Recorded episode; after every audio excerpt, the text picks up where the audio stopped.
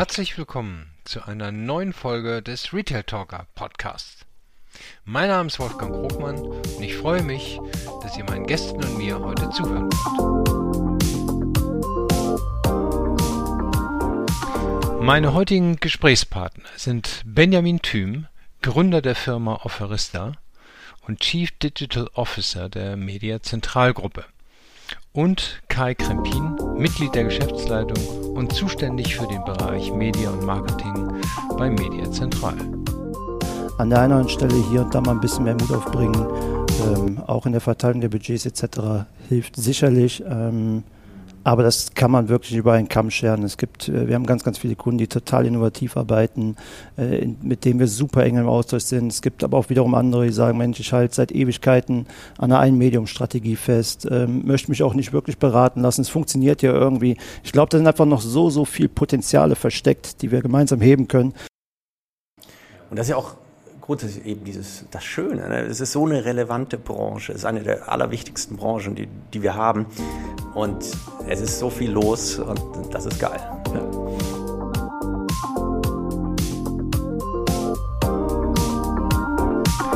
Genau genommen kommt man an ihnen nicht vorbei, auch wenn sie namentlich den wenigsten bekannt sind. Die Media Zentralgruppe ist der Marktführer für unadressierte Haushaltswerbung und verteilt jährlich 15 Milliarden Prospekte in die deutschen und europäischen Briefkästen. Jeder Haushalt hat die Angebote schon bekommen und reagiert unterschiedlich darauf. Die einen bringt das Angebot in die Einzelhandelsläden, die anderen informieren sich über die neuesten Angebote und einige können nichts damit anfangen. Aus der Sicht des Einzelhandels ist diese Art der Werbung aber unverzichtbar. Mediazentral ist seit 25 Jahren erfolgreich unterwegs Verändertes Kundenverhalten und die Entwicklung neuer Techniken haben Mediazentral bewogen, ihr Angebot systematisch zu erweitern. Mit dem Kauf der Offerista Group, Europas größtem Netzwerk für digitales Handelsmarketing, und dem Erwerb von Yagora, Spezialist für Data Analytics und Data Science, hat man nun ein orchestrales Produkt namens Local Media Mix Modeling geschaffen das neue innovative Lösungen für standortbasiertes Handelsmarketing erlaubt. Jeder Händler bekommt das, was er braucht und seine Umsätze sicherstellt. Die Auswertung von Kassenbondaten und das digitale Know-how erlauben einen effizienten Einsatz der Werbebudgets. Und die Haushalte bekommen ein auf ihr Kaufverhalten abgestimmtes Angebot, sei es analog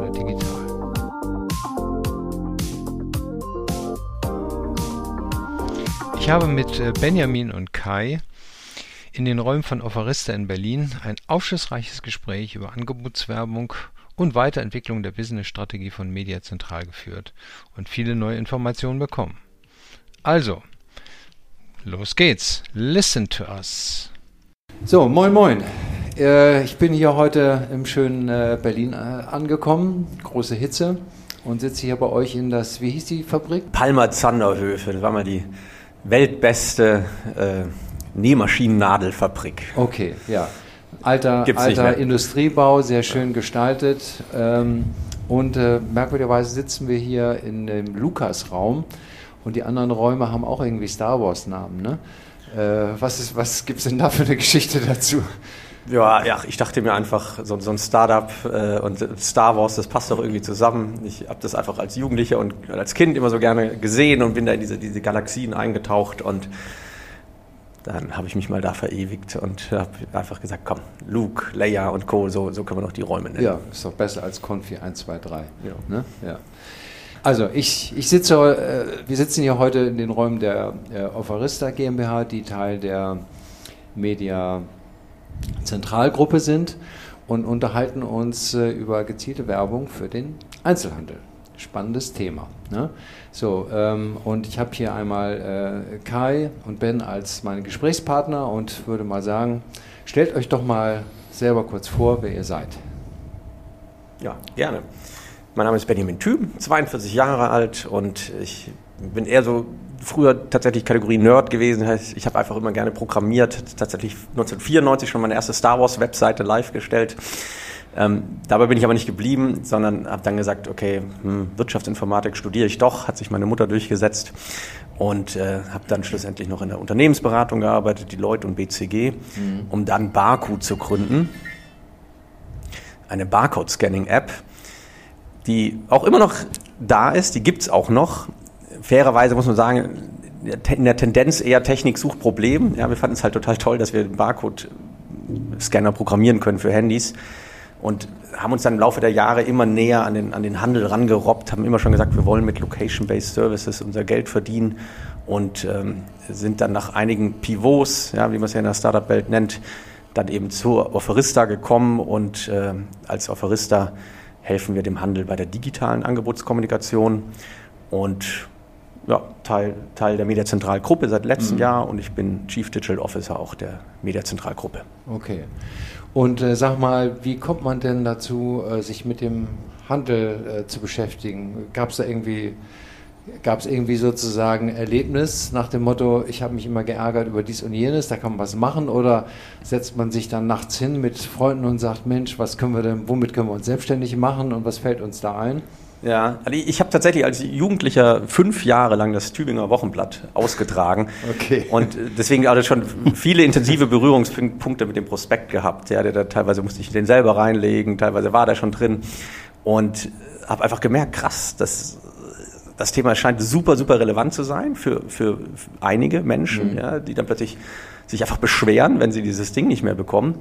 Und gleichzeitig glaube ich natürlich fest an Software is eating the world und, und, und dass einfach Dinge digitalisiert werden. Und äh, ja, deswegen haben wir uns gesagt, komm, das sind ja einfach ist ein super relevanter Markt und gleichzeitig eben eine große Chance, das eben digital aufzurollen und auch da nochmal neu zu denken. Mhm. Und ja, de facto sind wir da, glaube ich, erst am Anfang der Reise sogar. Mhm. Ja, da ist, glaube ich, noch sehr viel Spielraum äh, und Bewegung nach oben möglich, wenn die Händler das alle mitmachen und annehmen. Ne? Kunden genau. sind ja doch bereitwillig geworden, jetzt auch durch Corona bedingt, alle möglichen Dinge zu nutzen, Anwendungen zu nutzen, die sie vorher nicht kannten. Ne? Absolut. Ja, Kai, du hast eine sehr geradlinige Karriere, ne, wenn ich mir das so richtig angeguckt habe.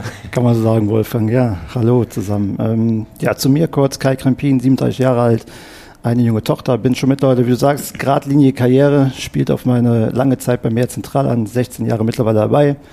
Bin damals ähm, über einen Zufall, über meinen Freund Klaus, der auch heute noch mein Kollege ist, sozusagen ins Unternehmen reingekommen, habe als Aushilfe angefangen, damals bei uns im Bereich Geomarketing sozusagen, wo es darum ging, Prospektverteilgebiete zu digitalisieren, aber dazu bestimmt später nochmal näher, mehr. Ähm, und habe dann im Laufe der Zeit quasi verschiedene Karrierestufen durchlaufen, habe das Unternehmen noch mitgenommen und äh, wahrgenommen, als es ganz, ganz klein war, Damals waren wir roundabout 20 Mitarbeiter. Mittlerweile sind wir alleine in der Mehrzentral, also in der Mediaagentur Mehrzentral, 300 äh, Mitarbeiter, Kolleginnen und Kollegen und ähm, bekleide mittlerweile dort das Amt des Geschäftsleiters für Media und Marketing ähm, und verwalte dort beziehungsweise ähm, koordiniere dort verschiedene Units. Mhm. Ja, das ist mein Job aktuell. Okay. Aber du hast ja mal Sportmarketing gemacht, ne?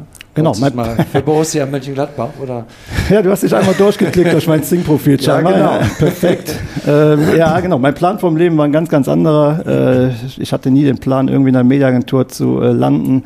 Äh, bin aber am Ende des Tages froh, dass es so passiert ist. Habe Sport, äh, äh, Marketingmanagement studiert, äh, hatte eigentlich mal den Plan vom Leben, äh, anders wie Ben, der auch mal einen ganz, ganz anderen Plan vom Leben hatte, ähm, sozusagen bei einem großen Verein oder beim großen, großen Sportartikelhersteller äh, im Marketing zu arbeiten. Das war immer so meine Grundidee, die ich mhm. äh, auch verfolgt habe, auch mit meinem Studium. Aber ähm, dann kam äh, tatsächlich alles anders. Manche, ja. manche Dinge kann man nicht vorzeichnen. Nee, nee, genau. Hauptsache, man macht sie mit Spaß. Ne? Ja. Gut, sehr schön. Ja, und jetzt, äh, also wir kommen sicherlich im Laufe des Gesprächs nochmal zurück auf äh, eure äh, Profile und was das sozusagen auch im Unternehmen mit euch macht. Ähm, fangen wir mal mit Offerista an, ähm, weil du das gegründet hast, Ben. Ähm, was was ist das für eine Firma? Ja. Wie seid ihr auf den Namen gekommen? Ihr habt ja so ein schönes Logo mit äh, ja, Reminiszenz an, an äh, Google Maps. Ne? Tatsächlich.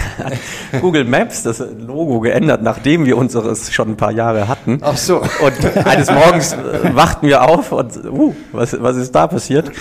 Ähm, aber naja, ist, ist, ist ja kein Problem. Ich meine, tatsächlich ja, es ist, geht ja um, um die Lokalität und dafür steht das, das Logo natürlich auch.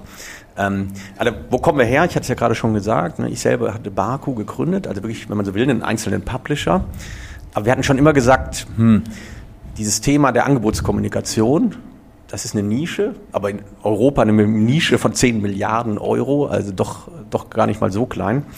Und da reicht es nicht, wenn man einfach nur eine Plattform ist, mhm. sondern es braucht ein Netzwerk. Und deswegen haben wir dann auch bei der Offerista gesagt, hm, lass uns wirklich einen B2B-Namen wählen. Also lass uns einen Namen wählen, der jetzt nicht irgendwie nur eine Plattform ist, sondern der tatsächlich eben das abbildet, was wir sind, nämlich ein Netzwerk. Wir sind mhm. ein Netzwerk von, von den verschiedensten Plattformen da draußen in Europa.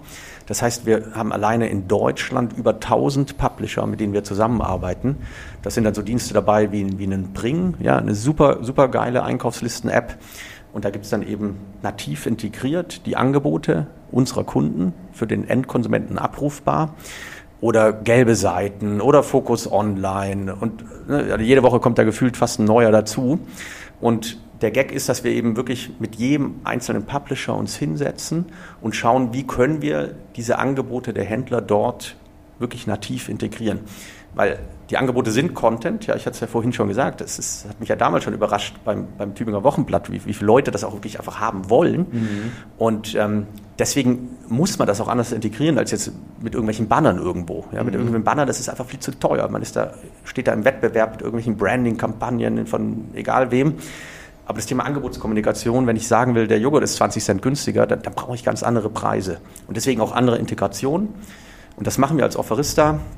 Äh, wir sind da quer durch Europa unterwegs und, und helfen unseren Kunden ja, teilweise in 14 Ländern und äh, bringen einfach das Thema der digitalen Angebotskommunikation richtig voll brutal in die digitale Welt. Mhm. Okay, so das heißt also, mal ganz pragmatisch als Kunde, wenn ich bestimmte Anwendungen auf meinem Smartphone nutze, zum Beispiel eine App aufmache oder in, ich weiß nicht, ob auch bei Social Media Apps, äh, dann kann ich, kriege ich darüber manchmal ja Werbung angezeigt, Angebote angezeigt und ihr sorgt genau dafür, dass die Händler, die mit euch zusammenarbeiten, äh, bei bestimmten Kundenprofilen auftauchen. Ganz genau. Also wir sagen immer quer durch die gesamte Customer Journey. Das heißt, wir schauen, dass wir einfach in jeder relevanten Einkaufslisten-App in Europa mhm. vertreten sind. Wir schauen, dass wir zum Beispiel bei Microsoft Bing die Angebote auch wieder nativ integriert unterbringen, ja, wenn, die, wenn die Konsumenten danach suchen. Oder wir helfen den Händlern jetzt ganz neu, einen eigenen WhatsApp-Kanal aufzubauen. Mhm. Das heißt, dass der Handel sagen kann, hey, ich will jetzt über WhatsApp Abonnenten generieren für meine Angebote oder auch mhm. Couponing beispielsweise. Und das machen wir. Und das Ganze natürlich dann immer lokal ausgesteuert, weil mhm. das ist ja doch auch bei vielen Kunden im Einzelhandel weiterhin super, super relevant. Ja, lokale Preise, lokale Produkte. Und darauf sind wir spezialisiert. Mhm. Okay. Und das macht ihr ausschließlich digital und da wird nichts gedruckt äh, sozusagen, sondern das ist äh, komplettes digitales Geschäft. Korrekt. Die Offerista ist ausschließlich digital unterwegs, außer jetzt natürlich mit unserer neuen Schwester. Ja. Äh, haben wir ein Produkt namens Local Media Mix Modeling entwickelt, aber das, da können wir gleich nochmal drüber sprechen. Da kommen wir gleich zu. Und wie, wie viel, ähm, also ihr habt ja eine große Bandbreite an Kunden aufgebaut. Wie viel sind das ungefähr, kann man das sagen? Ja, wir haben also quer durch Europa äh, 1600 Kunden. 1600 Händler, ja. die äh, ja. über euch werben. Oh, ja. ja. das ist eine Menge. Und wie viele Menschen erreicht ihr? Also wir erreichen in Deutschland aktuell 25 Millionen Menschen pro Monat. Und quer durch Europa können wir, wenn der Händler voll aufdrehen will, über 100 Millionen Menschen erreichen. Mhm. Okay, ja, das ist ja, eine, das ist ja mal eine Hausnummer. Ne? Ja, genau. Also wir haben auch in Deutschland sind von den Top 100 Händlern äh, ca. 80 Prozent Kunden. Okay, das heißt, ihr seid als Offerista im digitalen Bereich wahrscheinlich dann auch Marktführer. Absoluter Reichweitenmarktführer, ja. Ja, okay. Ja. Das heißt, eigentlich müssten euch ja sämtliche großen Händler auch kennen. Na klar, wenn die schon bei euch als Kunden sind, dann. Äh Ja, also klar haben wir die Herausforderung, was ich ja gerade sagte, ne? B2B-Name, äh, dass wir eben jetzt nicht die eine Plattform sind, ja. Äh, die, die, die man vielleicht selber dann von seiner eigenen Nutzung äh, kennen mag, ja? ähm, sondern wir sind eben ja da als, als B2B-Unternehmen unterwegs, aber die meisten kennen uns natürlich, mhm. ja. Mhm. Okay, gut. Ja, mal einen kurzen Schwenk zu Mediazentral. Ähm, ihr macht das, also jetzt neuerdings natürlich auch als Gruppe, aber das ursprüngliche Geschäftsmodell äh, basierte auch auf äh, eine andere Art und Weise, die Kunden anzusprechen. Ja, genau. Nämlich genau das Gegenteil vom Digitalen, eher das Analoge der Kern unseres Geschäfts, ähm, der hat sich mittlerweile verändert, aber der Kern ist immer noch die unadressierte Haushaltswerbung, sprich für den Endverbraucher klassisch das Prospekt im Briefkasten. Und da ist unsere DNA am Ende des Tages sozusagen. Da sind wir, glaube ich, auch mit großem Abstand Marktführer, verteilen 15 Milliarden Prospekte quer durch Europa ähm, und sind dort für die namhaftesten ähm, Unternehmen und Branchen sozusagen auch tätig. Mhm. Und äh, kann man sagen, ihr könnt ja wahrscheinlich nicht so genau sagen, wir erreichen so und so viele Menschen, ihr könnt nur über Haushalte sprechen, ne? an die das verteilt wird. Aber oder genau. kann man das so hochrechnen, wie viele Menschen dahinter stecken? Ähm, circa 15 Milliarden Prospekte verteilen wir ähm, per Anno. Ähm, allein in Deutschland wird knapp 41 Millionen Haushalte. Das heißt, würde man das rein auf Deutschland referenzieren, erhält jeder Haushalt von uns sieben Prospekte, glaube ich, äh, pro Jahr. Woche. Pro, pro Woche. Woche. Wow. Genau, also das hochgerechnet. Ähm, das ist eine ganze Menge, die dahinter steckt, zeigt aber auch, wie wichtig das Medium Prospekt ist. Mhm. Auch in der heutigen Zeit, wenn es natürlich viele Parameter gibt, die aktuell auch ein Stück weit das Prospekt in ein schlechteres Licht stellen, vielleicht auch zum Teil zu Unrecht tatsächlich. Mhm. Ja. Ich meine, gut, äh, die, die Prospekte haben ja die Menschen äh, über Jahre lang in die Geschäfte gebracht ne? und der stationäre Handel hat davon sehr stark profitiert, besonders der Lebensmittelhandel. Ähm, also da kann man ja nun nicht darüber reden, dass es kein erfolgreiches Modell war. Ne? Absolut. Ähm, das zeigen im Prinzip auch ähm, aktuelle Marktforschungsergebnisse, die äh, zum Beispiel das Institut für Handelsforschung in Köln quasi äh, aufgedeckt hat. Und ähm, es ist so, dass äh, herausgefunden wurde, gerade neulich in der Studie die Bedeutung des Prospekts 2022, dass immer noch 90 Prozent ähm, der Deutschen bei 3000 Befragten, also repräsentativ, äh, zumindest gelegentlich das Prospekt lesen, aber viel, viel interessanter und wuchtiger die Zahl tatsächlich, dass 76 äh, Prozent den Handzettel wöchentlich lesen. Ähm, und ich glaube, aktuell Tendenz noch mehr Nutzung weil eben die Inflation voll reinsteckt, die Leute natürlich auch ein Stück weit angewiesen sind in diesen Zeiten bei den Themen Gas, Strom etc. pp. den einen oder anderen Euro tatsächlich auch einzusparen. Ja, ich habe äh, heute in der Bildzeitung geblättert, die haben jetzt wohl offensichtlich eine Sparte. Äh, jeden Tag, wo kriegt man besondere Angebote? Ja, und das zeigt ja genau die Bedeutung. Also die Menschen suchen im Moment die günstigen Angebote und, und finden sie dann zum Beispiel über euch. Ja.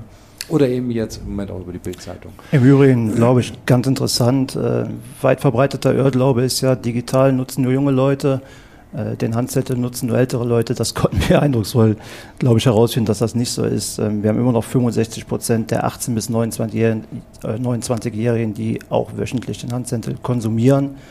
Ähm, A, um natürlich Angebote zu entdecken, B, aber um sich auch inspirieren zu lassen. Mhm. Ja, jetzt könnte man ja sagen, also von den 51, 41 Millionen Haushalten und den 25 Millionen Usern in Deutschland, da gibt es wahrscheinlich eine ganze Menge Überschneidung, logischerweise. Ne? Offerista weiß ein bisschen genauer, wer die Menschen sind. Da gibt es Daten, vermutlich. Cool. Ähm, und äh, Kai, du sagtest, ihr macht ja unadressierte mhm. Postwürfe ähm, und Verteilung. Das heißt also, wenn jetzt Offerista ist ja jetzt ein Teil der Gruppe geworden, das heißt also, man kann davon ausgehen, dass dieses Wissen sozusagen auch genutzt werden kann, um vielleicht in Zukunft noch genauer die Printversionen zu verteilen an die, die vielleicht dann noch stärker darauf reagieren. Ja, also Genau, dieses, ich sag mal, fast personengenaue Targeting, was im Digitalen möglich ist, wenn man dem Digitalen entsprechend nachsagt, ist natürlich mit dem Handzettel ähm, nicht möglich. Wir reden immer noch von unadressierter Haushaltswerbung. Es gibt dann verschiedene Spielarten, über die ein Handzettel ausgesteuert werden kann. Das können Direktverteilunternehmen sein, also Personen quasi, die äh, den Handzettel in der Hand haben, rumlaufen und die Briefkästen befüllen. Das kann über die Deutsche Post laufen mit Einkauf aktuell. Das waren früher diese Blättchen, die in diesen Plastiktüten verschweißt waren. Das aber mittlerweile auch äh, komplett in Papierbanderole gehüllt. Äh, das kann über die Verlagswelt laufen, in dem Tageszeitungen die Prospekte mitnehmen oder auch natürlich die kostenlosen Anzeigenblätter, die wir am Wochenende alle kennen und bei uns in den Briefkästen haben. Und wie der Name schon sagt, unadressierte Haushaltswerbung heißt im Grunde genommen, es ist unadressiert. Damit ist natürlich auch in gewisser Form ein Streuverlust vorhanden. Aber es ist mitnichten so, äh, dass diese Handzettel komplett willkürlich im Briefkasten landen. Ähm, und dafür äh, sorgen wir, sorge ich, sorgt mein Team. Dafür haben wir ein äh, 16 Köpfe großes Geomarketing-Team bei uns im Unternehmen angesiedelt, so dass wir eben unsere Kunden, äh, zum Beispiel Lebensmitteleinzelhändler, Unterhaltungselektronikbranche etc. pp. beraten können. Wo sitzt deine Zielgruppe im Raum? Das geht sogar sehr, sehr feinräumig runter, bis auf kleine Ebenen von bis zu 350 Haushalten, so dass wir identifizieren können, wie ist das Kaufkraftverhältnis in dieser Ebene, äh, wie sind die Familienumstände, wohnen dort eher Singles, Paare, äh, ältere Leute, wie sind die Altersstrukturen unterm Strich, ähm, welche Affinitäten herrschen dort, ist dort eher eine Affinität für Bio-Lebensmittel oder für ähm, regionale Thematiken, äh, muss dort eher Geld eingespart werden, etc. pp. All diese Daten, angereichert durch Daten, die unsere Kunden uns zur Verfügung stellen, die ähm, mergen wir, äh, legen die sozusagen in den Raum, können da einen Abgleich zum realen Prospektverteilgebiet schaffen und können dann sagen, aha, hier am Rand, da solltest du eventuell Prospekt einsparen, hier hast du vielleicht zu viel Streuverluste. Vielleicht sehen wir aber auch, genau in dem Bereich hast du digital eine Riesenchance, das zu machen. Und das Zweite ist, ähm, wir können genauso zeigen, ähm, wo sind tatsächlich auch Potenziale im Raum verborgen, die noch nicht über einen Handzettel bedient werden. Das heißt, ja, es gibt, ich nenne es immer gezielte Gießkanne sozusagen. Wir schauen schon, wo ist welches Segment unterwegs äh, an Zielgruppe tatsächlich, so dass die Handzettel tatsächlich auch dort ankommen, wo sie ankommen sollen. Mhm. Dass die Logik nicht auf jeden äh, Haushalt für 41 Millionen Haushalt in Deutschland gilt, ist in äh, gewisser Form natürlich auch klar. Mhm. Ja. Das ist wirklich, wenn ich da ergänzen darf, äh, beeindruckend. Jetzt kann man es im Podcast ja leider nicht zeigen, aber wenn man diese Geoplanungstools sieht und wie, wie die Kolleginnen damit arbeiten, Wahnsinn. Mhm. Ja, das ist wirklich Wettbewerberdichte, Regressionsanalysen und so weiter, das, was da alles zusammenfließt, das hätte ich ehrlicherweise auch nicht erwartet, dass das für den gedruckten Prospekt so, so intelligent gemacht wird. Also Wahnsinn. Ja, das wird ja von einigen Unternehmen auch schon bei der Standortanalyse gemacht. Ja, exakt. Ja? Und die sagen dann, okay, äh, da da gibt es da manchmal einen Fluss und man, man lernt dann sehr schnell, also hier über diese Brücke gehen weniger Menschen äh, und die wohnen alle nur diesseits des Flusses. Und für die andere Seite muss ich eigentlich einen neuen Markt machen, weil ich die nicht alle erreichen kann. Eine ganz, ganz, einfache Thematik ist da eine Fahrzeitenanalyse, mhm. ähm, die man um den Standort herum legt und dann einfach genau diese Ausprägung eines Flusses zum Beispiel sehen kann, dass die Fahrzeit dadurch maßgeblich beeinflusst ist, weil in unmittelbarer Nähe zum Beispiel keine Brücke ist, ähm, über die man rüberkommt und dass die Kundschaft dann lieber zu einem anderen Markt zugeordnet werden sollte, wahrscheinlich sowieso den anderen Markt anfährt und äh, wir dann entsprechend die Werbegebiete darauf intelligent quasi konzipieren. Mhm. Ja. Aber das ist nur das ganz, ganz kleine Einmaleins des Geomarketings, was wir bei uns bei mir zentral zu leisten imstande sind. Da, äh, Ben hat es gerade schon gesagt, verschiedene statistische Modelle hier hinterliegen, sehr, sehr ausgeklügelte Datenschätze, die wir haben, ähm, ausgezeichnete Datenpartner mit einer Axiom Deutschland, mit einer Michael, Michael Bauer International, gerade auch für unsere internationalen Standorte, verfügen wir über einen riesigen Datenschatz, den wir den da eben gewinnbringend mhm. und beratend für unsere Kunden in die mhm. Waagschale werfen. Könntet ihr für einmal auf Arista Media Zentral mal so ein Beispiel nennen für eine besonders erfolgreiche Aktion, wo ihr sagt, Mensch, da haben wir richtig äh, was Besonderes geleistet oder geschafft? Ja, genau. Also wir sind jetzt dabei, tatsächlich mit, mit diversen großen Händlern äh, bereits erfolgreich das Thema der konvergenten Mediaplanung umzusetzen. Klingt vielleicht erstmal ein bisschen lahm, ja, konvergente Mediaplanung. Wir nennen es Local Media Mix Modeling. Das heißt, wir gehen wirklich rein und machen pro Standort des Händlers eben diese ganzen Analysen, die Kai gerade nannte. Das heißt, wir haben Attribute auf Filialebene, bei denen wir dann sagen können, so, so ist jetzt die Wettbewerberdichte, so ist die Digitalaffinität etc. pp.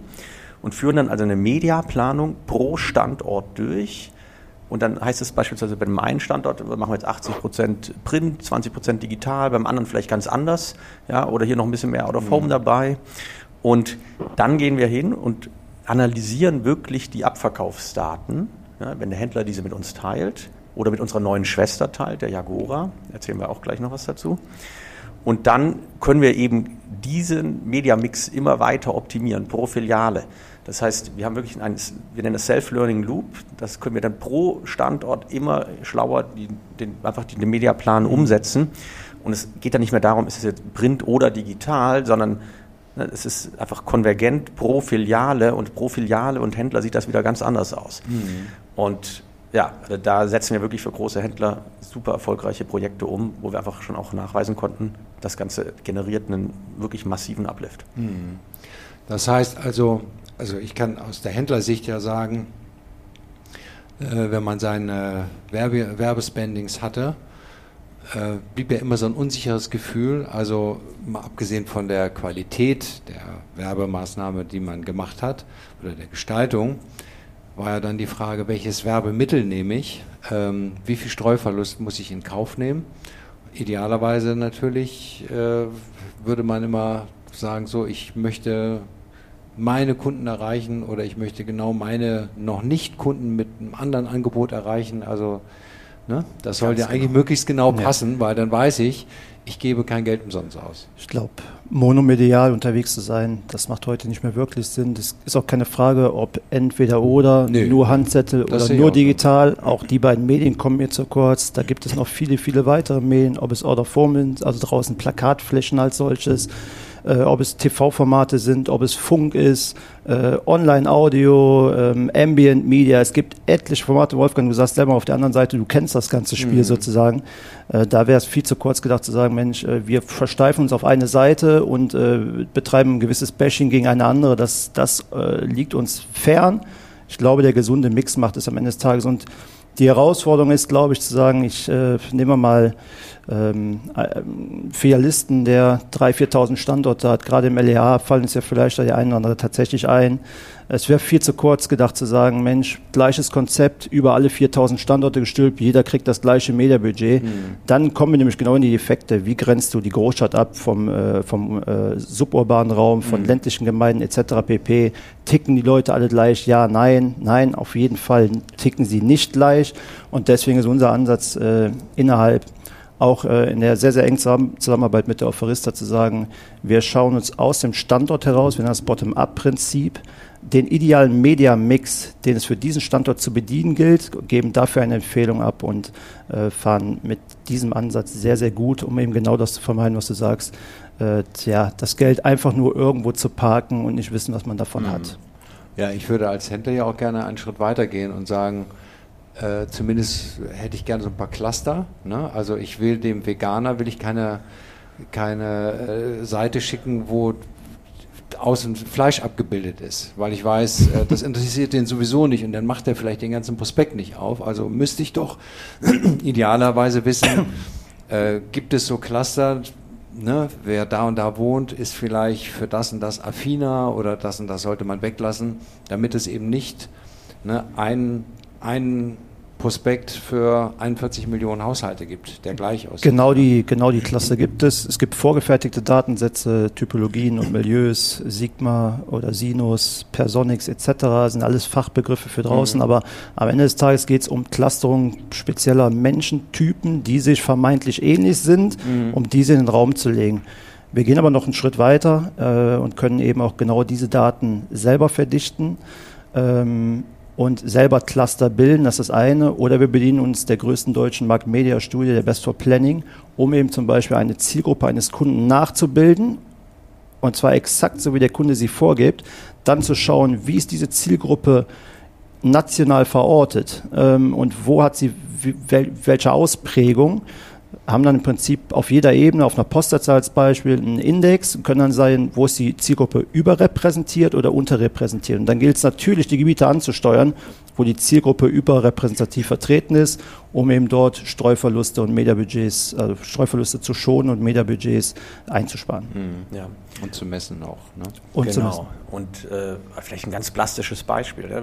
Hier in Berlin um jetzt irgendwie Vorurteilen gerecht zu werden, Prenzlauer Berg, ja, da werbe ich vielleicht mehr mit Bio und mhm. Marzahn ist vielleicht der Preisdruck nochmal intensiver, dann muss ich jetzt als LDHler eben mehr, mehr Eigenmarke mhm. äh, pushen, möglicherweise. Ja. Aber dann sind wir natürlich auch in der Pflicht, eben das nachzuweisen, dass das funktioniert und wirklich diese Werbewirksamkeitsanalysen dann auch durchzuführen. Und Im Rahmen solches, eines solchen Projektes haben wir die Jagora kennengelernt. Die nennen sich selber die Data Science Experten für den Moment der Kaufentscheidung. 750 Millionen analysierte Kassenbons pro Jahr.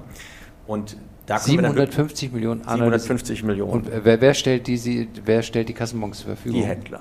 Die Händler, oh. Die Händler. Alles ein Opt-in. Natürlich, mhm. die Händler müssen sagen, ja, ich will. Ja, ja. ja ich, ich, ich, vertraue diesen, diesen Data Science Experten. Und ähm, man bekommt dafür nicht, natürlich dann als Händler im Gegenzug wirklich fantastische Analysen, ne? mhm. Cluster-Analysen, du hattest es gerade genannt. Ähm, ne, man kann halt nicht nur einfach irgendwo so sein Gebiet nehmen, in der Mitte durchschneiden und ich mache mal A, links A und rechts mache ich B und dann gucke ich, was besser funktioniert. Das ist höchstgradig gefährlich. Mhm. Da muss man wirklich die richtigen Kontrollgruppen bilden und finden und da ist die Agora sind einfach die absoluten Experten und deswegen hatten wir uns dann gesagt, okay, die, die müssen mit an Bord für unser Projekt hier das Thema der Angebotskommunikation in, in Europa eben maßgeblich voranzubringen.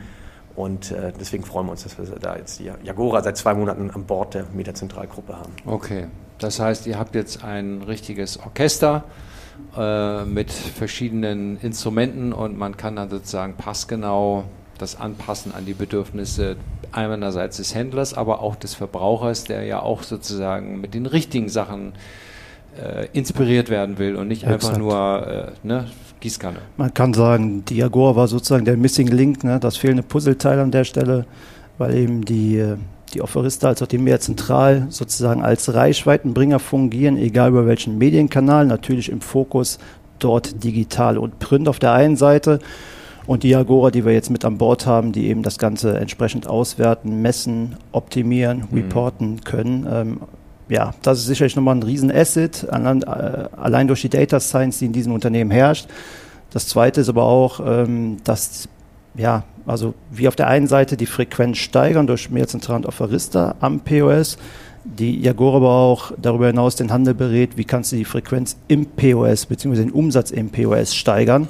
Äh, eben dadurch, dass sie sagen, Mensch, Sie sind Experten für Category Management, können quasi zeigen, wo sitzt welches äh, Sortiment am besten im Supermarkt verteilt, äh, auf welcher Höhe steht die teure Flasche Wein, auf welcher ist die äh, äh günstigere Flasche Wein zu finden, wo muss die Beefy hängen, mhm. wie äh, läuft der Konsument durch den Supermarkt durch und wie muss was platziert sein, um den Absatz dort möglichst nochmal zu pushen tatsächlich. Also mhm.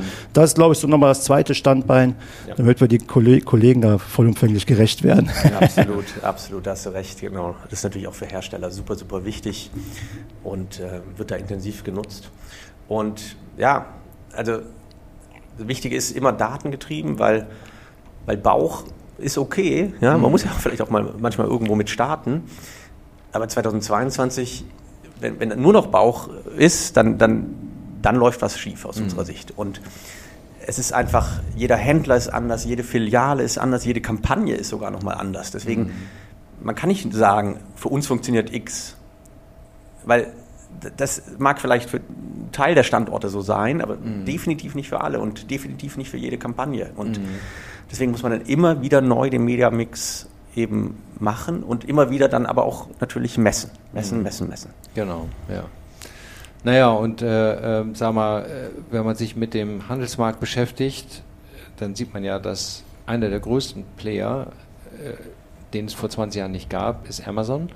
Ja, und wir haben, was die Basis ihres Erfolges ist, einmal die Erhebung von Daten und passgenaue mhm. Angebote zu liefern äh, und einen guten äh, Service, den die aufgebaut haben. Ja, und man kann immer fluchen, dass, äh, wie groß sie geworden sind, aber äh, naja, die machen nichts anderes, als den Kunden sozusagen das zu liefern, was die Kunden wirklich haben wollen. Ja, und äh, dagegen stehen viele große andere Firmen, die die Daten bislang noch nicht genutzt haben und da kann man ja nur hoffen, dass die jetzt möglichst schnell begriffen haben, äh, hey, wir müssen hier auch genauso mit den Daten umgehen, wie das zum Beispiel Amazon macht, damit wir von dem nicht irgendwie Schritt für Schritt rausgedrängt werden.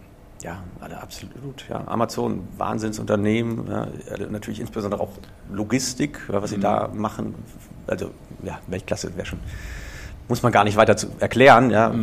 Wahnsinn. Ähm, ich finde sicherlich auch im Bereich der, der eben Datenanalyse Champions League, ja, wenn ich nach einer Bohrmaschine schaue, dann wird mir eben ja, die Empfehlungen, die ich dann bekomme, die, die, die sind phänomenal gut. Aber tatsächlich, wenn ich, obwohl sie ja doch auch viele Daten über mich haben, natürlich kaufe ich auch bei Amazon ein, ähm, wenn ich einfach nur auf die Startseite gehe und, und wirklich explorieren wollte, dann, dann, dann finde ich doch die, die, die Empfehlungen relativ schwach. Also da würde ich mir doch auch mehr erhoffen. Ähm, tatsächlich auch ja. in, in, vielen Bereichen des E-Commerce, dass das für mich immer noch so ein ungelöstes Problem scheint. Ja. Und das ist tatsächlich etwas, was ja dann doch im, im, Prospekt oder auch in der digitalen Angebotskommunikation dann, dann vergleichsweise gut funktioniert. Ja, ist dann vielleicht manchmal Bazooka, mhm. ja, aber äh, es funktioniert. Da werden dann doch Bedürfnisse aus, aus, aus dem Nichts äh, geboren. Mhm. Ähm, und ganz, bin trotzdem ganz, ganz bei dir. Ja, das müssen wir und auch wir sind da in der Pflicht in den nächsten Jahren, Jahrzehnten, aber trotzdem immer besser auch mit Daten noch mehr verknüpfen und, und noch besser hinbekommen. Mhm. Naja, wenn man äh, jetzt sozusagen äh, das mal aufnimmt, was du gesagt hast, ein Einzelhändler, der ein riesiges Sortiment hat, dem ist auch nicht geholfen, wenn das alles sozusagen wie ein Lager aufgebaut ist. Ne? Also ja, weil äh, gerade im Fashion-Bereich, aber auch im Lebensmittelhandel oder Dekoration, Drogeriemärkte sieht man das ja immer mehr. Ne? Man kommt rein und wird sozusagen von bestimmten Themen inspiriert und nimmt das als Anlass, ach ja, könntest du eigentlich mal dich mit beschäftigen, könnte ich ganz gut brauchen, könnte ich mal kaufen. Ja?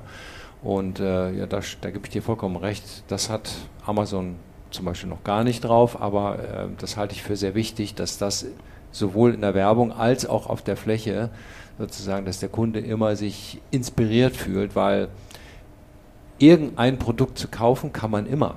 Also es, es, gibt jedes Produkt irgendwo auf der Welt zu einem super günstigen Preis, wenn man will, oder in einer bestimmten Qualität. Aber äh, man muss ja auch inspiriert werden zum richtigen Moment. Ich glaube, Preis, Wolfgang, ist sicherlich das eine. Ähm, auf der anderen Seite, was haben die großen Big Player im E-Commerce? Ähm, was machen die ganz hervorragend oder was haben die geschafft? Im Gegenteil zu großen Teilen des, äh, des Einzelhandels, zum Beispiel in Deutschland, ist eben ein Ökosystem zu schaffen für seinen Endkonsumenten, für seine Gemeinde, wenn man so mhm. möchte. Also ich denke da an Apple, ich denke da an Amazon, die einfach nicht nur ein Produkt verkaufen oder eine Plattform stellen, um Produkte zu verkaufen, die eben auch eigene Produkte entwerfen. Punkt eins, die Services integrieren, die es schaffen, den Kunden immer mehr an das Unternehmen zu binden und die, die, die, die Fear of Missing Out immer zu erhöhen, zu sagen, Mensch, ich äh, genieße diesen, diesen Luxus, diese Convenience, die mir das Unternehmen bietet mhm. und bin dafür bereit, auch den einen oder anderen Euro vielleicht sogar mehr zu zahlen, um eben auf äh, den Luxus nicht zu verzichten. Oder meine Daten zur Verfügung zu stellen als Kunde. das ist ja, sicherlich, das ist ja die ja, Währung, das ist die ne? Essenz ne? daraus, also, ja. ja. ja. Jetzt, äh, du, du, hast, Kai, du hast äh, das vorhin schon mal so durchklingen lassen. Äh, das gab ja jetzt äh, vor ein äh, paar Wochen, hat ein großer deutscher Händler gesagt, äh, Pressemitteilung rausgegeben, wir werden demnächst auf Druckwerbung verzichten äh, und äh, das im nächsten Jahr abschalten und hoffen, das durch andere Dinge zu ähm, ersetzen. So, das klingt ja erstmal so wie ein Schlag ins Gesicht ähm, und auf der anderen Seite steht dem ja gegenüber, dass ihr beide ja auch sagt, also es kommt nicht darauf an, das eine oder das andere ausschließlich, sondern das miteinander zu vermischen. Ja? Ähm, mich erinnert das so ein bisschen auch im Handel daran, zu sagen, okay, äh, als Händler muss ich online und offline beides in, ein, irgendeiner Form haben und äh, man weiß nicht, wie groß wird mein Online-Bereich, ähm, aber ich weiß ganz genau, dass ich meinen Offline-Bereich auch gut pflegen muss, weil das ist erstmal die Basis. Da fließt das Geld und der Profit im Zweifelsfalle her äh, und nicht automatisch von dem Neuen. Ja. Ähm, ihr habt das ja, euch trifft das ja sozusagen auch gegebenenfalls, äh, dass ihr das für diesen Kunden nicht mehr verteilen könnt ab dem nächsten Jahr. Ähm, ja, also die Nachricht ging durch die gesamte Medienbranche, glaube ich, äh, vollflächig. Ähm, hat ja auch große Auswirkungen auf sämtliche äh, Prozessketten sozusagen. Ist natürlich ein Riesending, wenn Lebensmitteleinzelhändler die Entscheidung trifft, zu sagen, ich verzichte das erstmal auf den umgangssprachlichen Schweinebauchprospekt mhm. und widme mich komplett digitalen Kanälen. Ähm, und zwar primär aus Nachhaltigkeitsgründen, so wurde es kommuniziert. Das ist sicherlich in der heutigen Zeit auch in gewisser Weise zeitgemäß, sich mit diesen Themen zu beschäftigen. Insofern kann ich die Intention dahinter verstehen. Ähm, man muss aber auch sagen, der Prospekt steht ein Stück weit zu Unrecht da, wo er ist. Also ich sag mal, die Gegner oder der Volksmund, wenn der Prospekte hört und sagt, äh, die müssen weg, die verstopfen wir im Briefkasten, das ist nur Müll etc. pp. Äh, die haben ja das Bild vor Augen, da geht jemand in den Wald, schlachtet einen gesunden Baum und macht daraus Prospekte. Das ist ja nicht so. Also äh, um das auch nochmal aufzuklären, sowohl Prospekte als auch Anzeigenblätter bestehen zum großen Teil aus recyceltem Papier, können bis zu zehnmal recycelt werden. Es werden keine Wälder dafür gerodet. Wenn Frischfasern wieder in die Herstellung des Papiers gemischt werden, dann stammen die in aller Regel äh, aus Sägewerksabfällen oder aus Durchforstungsholz. Also das ist sicherlich ein ganz, ganz wichtiger Punkt. Also mhm. da, wo, wo, ein Baum möglicherweise äh, nicht gesund war, wird äh, entsprechend gerodet, um eben lebenden, äh, gesunden Bäumen im Umkreis die Möglichkeit zu geben, dort weiter zu wachsen. Auch der Wald in Deutschland hat sich in den letzten Jahren leicht erholt. Also auch das nochmal ein Tendenz dafür, trotz der hohen Menge ähm, Papier ähm, kein Indiz dafür, dass das Waldsterben in irgendeiner Form ähm, bevorsteht. Also das ist ganz, ganz äh, anders. Genauso werden auch im Digitalen zum Beispiel, ähm, ist der Digitalfußabdruck auch nicht gleich null. Also heute Morgen habe ich gelesen, eine E-Mail verursacht ca. 10 Gramm CO2-Ausstoß. Glaube ich, das ist auch nochmal ein wichtiger äh, Faktor, das zu sagen. Aber es geht mir gar nicht darum, ein Medium aufzuwerten, das andere abzuwerten. Es geht mir nur darum zu sagen, wenn man denn was für die Umwelt tun möchte als solches, dann äh, nur mal zum Vergleich, sämtliche Werbebeilagen, Wolfgang, die du im Jahr äh, in deinem Briefkasten hast, und zwar all over, vom 01.01.22 bis 31.12.22 sozusagen, entsprechen ca. 20 Kilogramm CO2-Ausstoß. Nur mal zum Vergleich, ein Kilogramm Rindfleisch sind schon 133 Kilogramm CO2-Ausstoß, also mehr als das Sechsfache sozusagen.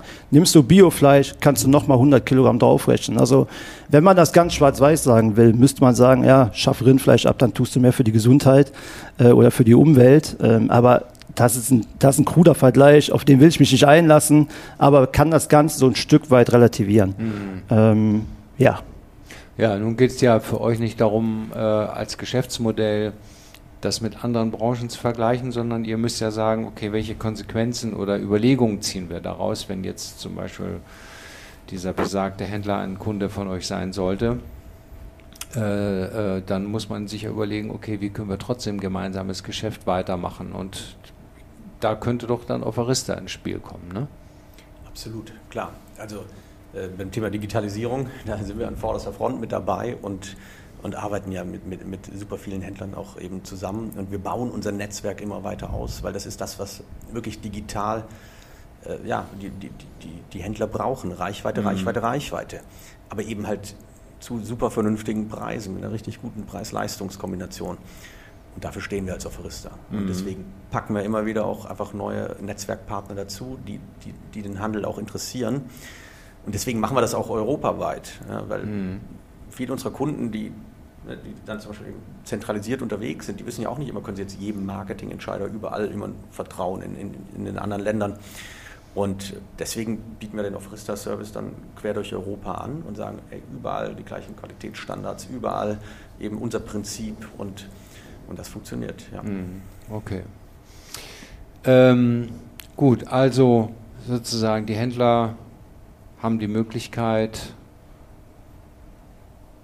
so weit lokal runterzugehen, dass das passgenau ist und ob das nun in Papier, Digitalform, per WhatsApp oder durch andere Medien ist und Auswertung der Daten ist eigentlich dann immer der Frage geschuldet, was funktioniert für den Händler an dem Standort am besten. Ne? Ja, korrekt. Ja. Und das kann auch mal eine Influencer-Kampagne natürlich sein. Wir haben da schon super erfolgreiche Kampagnen durchgeführt, wie dann wirklich, in dem Fall waren es verschiedene junge Frauen ja dann eben von ihrem Einkauf erzählt haben und tatsächlich auch mhm. die Produkte dann eben vorgestellt haben und Wahnsinn, was da für Reichweiten generiert wurden. Mhm. Und das ist doch super, ja. Und Metaverse kann man jetzt halten davon, was man mag, aber wir haben auch schon tatsächlich dort äh, für, für unsere Kunden super erfolgreiche Kampagnen durchgeführt. Äh, ich habe das gelesen, ich habe mir das hier auch als Stichwort notiert, ja. Metaverse, weil äh, ist ja doch eine sehr spannend. Ihr habt ja im Dezentraland mit, mit einem Hersteller was gemacht. Ne? Genau, wir haben für SodaStream, ich glaube, darf man sagen, auch ähm, die, im Decentraland eine, eine, Kampagne geschaltet. Wir haben den äh, Vegas Plaza, hieß das, glaube ich, äh, gebucht und äh, quasi so Metaverse Out-of-Home-Flächen belegt. Mhm. Und die Reichweite war doch, da hat mich selber auch positiv überrascht. Deswegen haben wir danach auch gleich nochmal eine Kampagne gemacht für Flink und Coca-Cola in Krypto-Voxels. Mhm. Da musste selbst ich mal nachschauen, was das ist. Ich bin eher Web 3-affin. Ich finde diese ganzen neuen Themen super spannend und, und NFT und Co. Das, ist, das, das wird bleiben, ja, mhm. auch wenn es wieder im Gartner-Hype-Cycle gerade, glaube ich, im, im, im, ersten Tal ist. Aber alles, alles gut. Ähm, ja, ich spiele damit gerne rum, ich probiere sowas gerne aus. Und äh, natürlich bleibt davon nicht alles hängen und, und, und bleibt irgendwie am Leben und ist in fünf Jahren noch relevant. Aber wichtig ist das einfach immer wieder auszuprobieren und, mhm. und eben nicht stehen zu bleiben. Ja, Thema WhatsApp. Es war, ja klar, hatte es immer schon eine große Reichweite, aber es war halt für Angebotskommunikation bis dato quasi nicht relevant oder nicht möglich, es zu nutzen. Ja, man konnte ja so einen kleinen Katalog da selber basteln und äh, bei WhatsApp reinstellen. Mittlerweile. WhatsApp Business, ne? Also das hat ja, vor genau. anderthalb Jahren angefangen, habe ich bei einigen Händlern gesehen. Ja. Mhm. Genau, und das, das, das wird man sehen, das, das scheint jetzt eben am Beginn der Skalierung zu sein. Und äh, ja, schauen wir mal, was, was ist es, worüber werden wir uns in fünf Jahren unterhalten. Es das ist, wird sicherlich irgendwas dabei sein, was wir alle noch gar nicht kennen. Also es ist, wie du schon sagst, eigentlich ein ewiger Kreislauf. Ne? Äh, man kann nicht sagen, das, was heute gut ist, äh, funktioniert auch in fünf Jahren noch gut oder in zehn Jahren. Dafür dreht sich die Welt einfach zu schnell.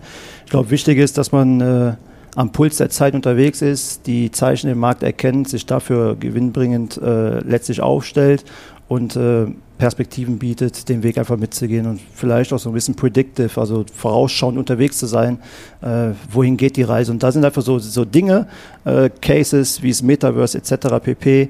Mhm. Ähm, super spannend, ähm, weil wer weiß, wohin die Reise führt. Wir wissen es alle nicht, wir haben alle keine Glaskugel.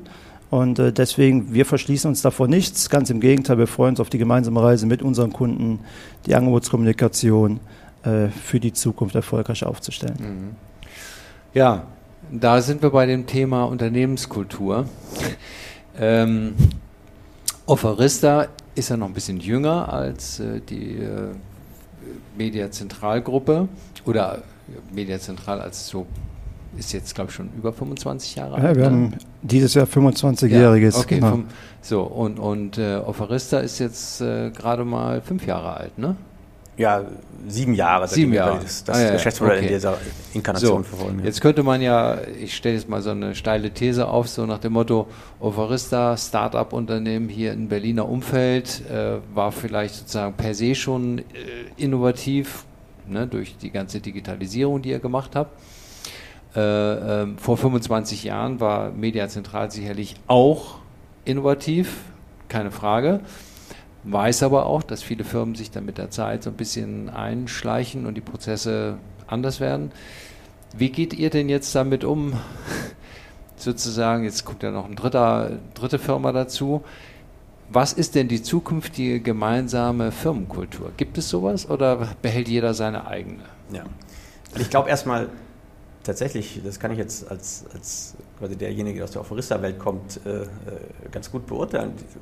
Die Mediazentrale ist wahnsinnig innovativ. Ja. Ich glaube, da wurde vor 25 Jahren wahrscheinlich mit, weiß ich nicht was, ja, Buntstiften und, und, und auf, auf irgendwelchen Stadtplänen ja. Geoplanung gemacht. ja, tatsächlich. Und, und, wenn man sich das jetzt anschaut, äh, das ist eine andere Welt. Also, das heißt, ja, nur weil das Medium das Papier ist, heißt das ja nicht, dass die Prozesse dahinter dann nicht innovativ sind.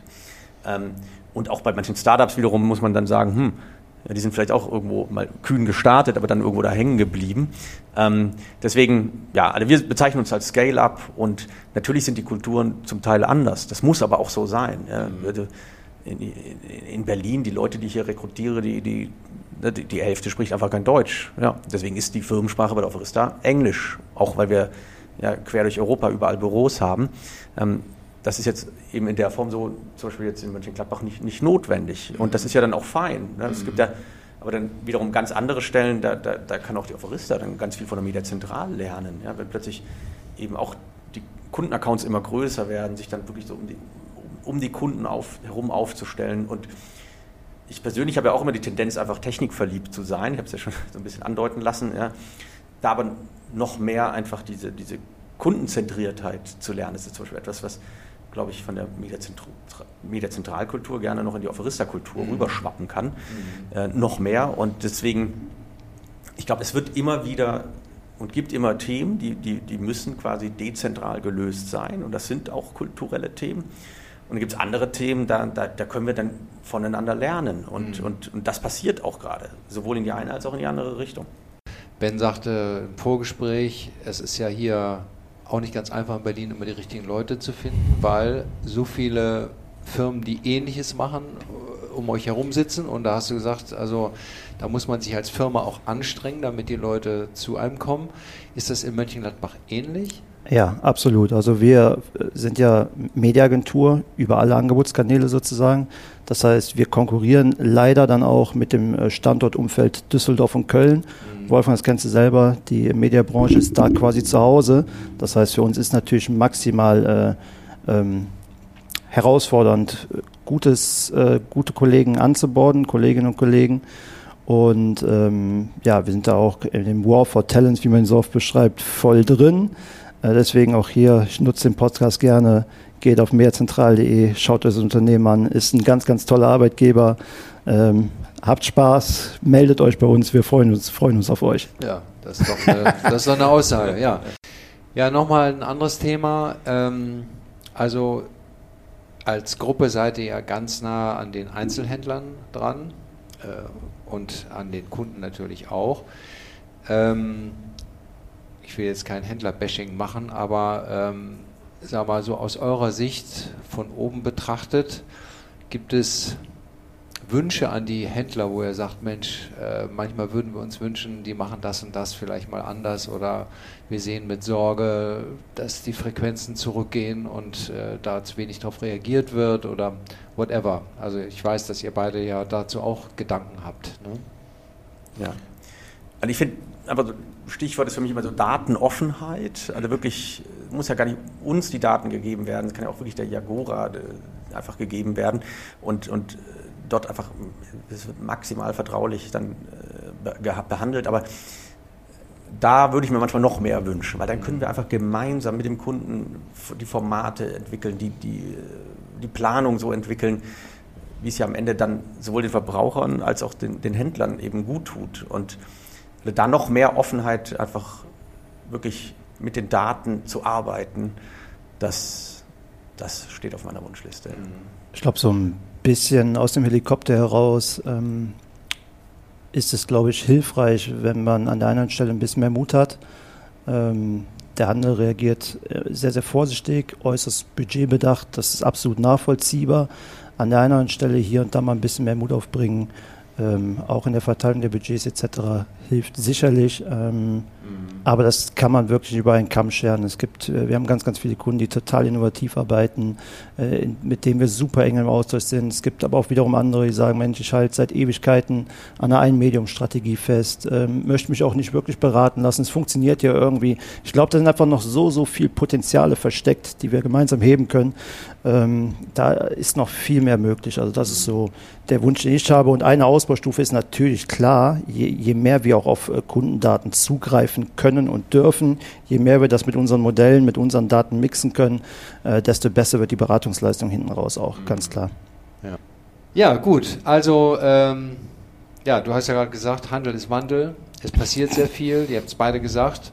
Ähm, und äh, das äh, gibt ja auch immer Gelegenheiten, Dinge neu zu machen und äh, äh das gibt Raum für Innovation, für neue Umsätze und Möglichkeiten. Äh, Wettbewerb, sportlicher Wettbewerb ist sowieso immer ganz gut. Ne? Ja. ja deswegen auch danke, dass du dem Handel so viele Impulse durch etwas wie diesen Podcast gibst. Ja, das ist einfach toll, dass du da auch diese Plattform schaffst.